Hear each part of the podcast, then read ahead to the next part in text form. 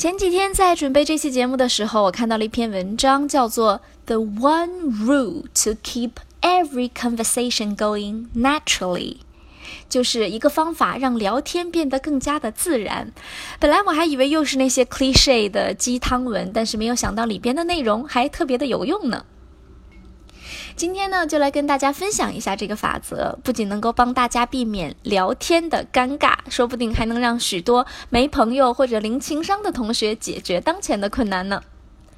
简单的来说呢，这个法则就叫做 thirty percent rule。Thirty percent rule 翻译成中文就是叫做百分之三十法则，什么意思呢？里边的文章是这样解释的哈：No conversation will last long with the same information being repeated over and over. It gets boring and there's no new stimulation. Whatever you say, make sure 30% of it is new information. OK，如果同一个意思一直一直重复，那么这个对话就会变得很无聊。所以呢，你需要给这个对话呀增加一点小的刺激，也就是在你说话的时候，适当的增加一些新的信息。 仔细想想，好像还真的是这样哈。就比如说，啊，今天天气很好啊，对呀，是不是就没话聊了？这就是我们说的这种尬聊，是不是？如果换种方式，嗯，比如我说今天天气很好哈。然后，那你说对呀，但是我不喜欢晴天呢。诶，如果是你会不会就很好奇为什么不喜欢晴天？似乎对话就能接下去了。OK，对了，那个文章里面还有几个例子，我也来跟大家分享一下。那第一个例子呢，就是说，And the food at that restaurant was amazing。这个时候你不能只是说一句 Yeah, it was good。你可以说。It was. I especially liked the way they seasoned their fries. It reminded me of another place I visited last week. 哎，这个时候哈，你就接着可以说一说另外一家餐厅了，对不对？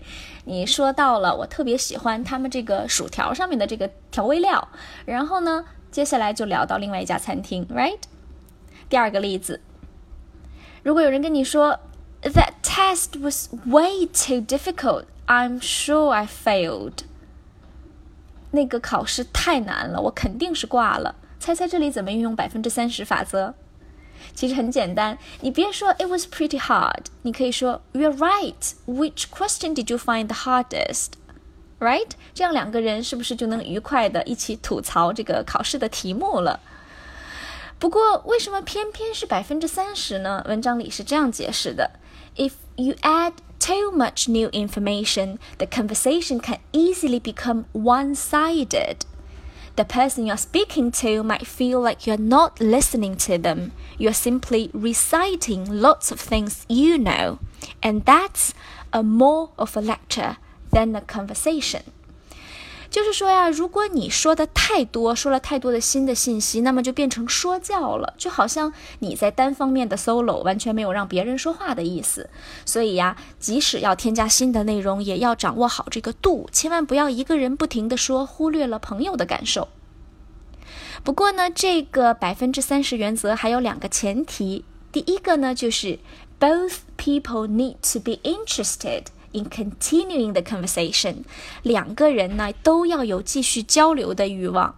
想想也是哈，如果对方实在不想跟你说话，再这么聊下去也没意思，是不是？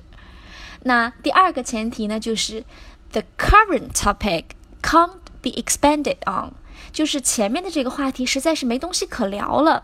嗯，比如对方说了一句。呃，the banana was tasty，香蕉真好吃。那这个时候其实没必要硬接话，赶快转移话题，找一个更加值得谈论的东西，其实更好。好，这篇文章呢，其实就是这个 thirty percent rule 这个三十原则哈，大家学到了吗？当然，如果大家有什么聊天的小秘诀，或者想聊一下试验了这个 thirty percent rule 之后的效果如何，也欢迎大家在我们的评论区交流一下。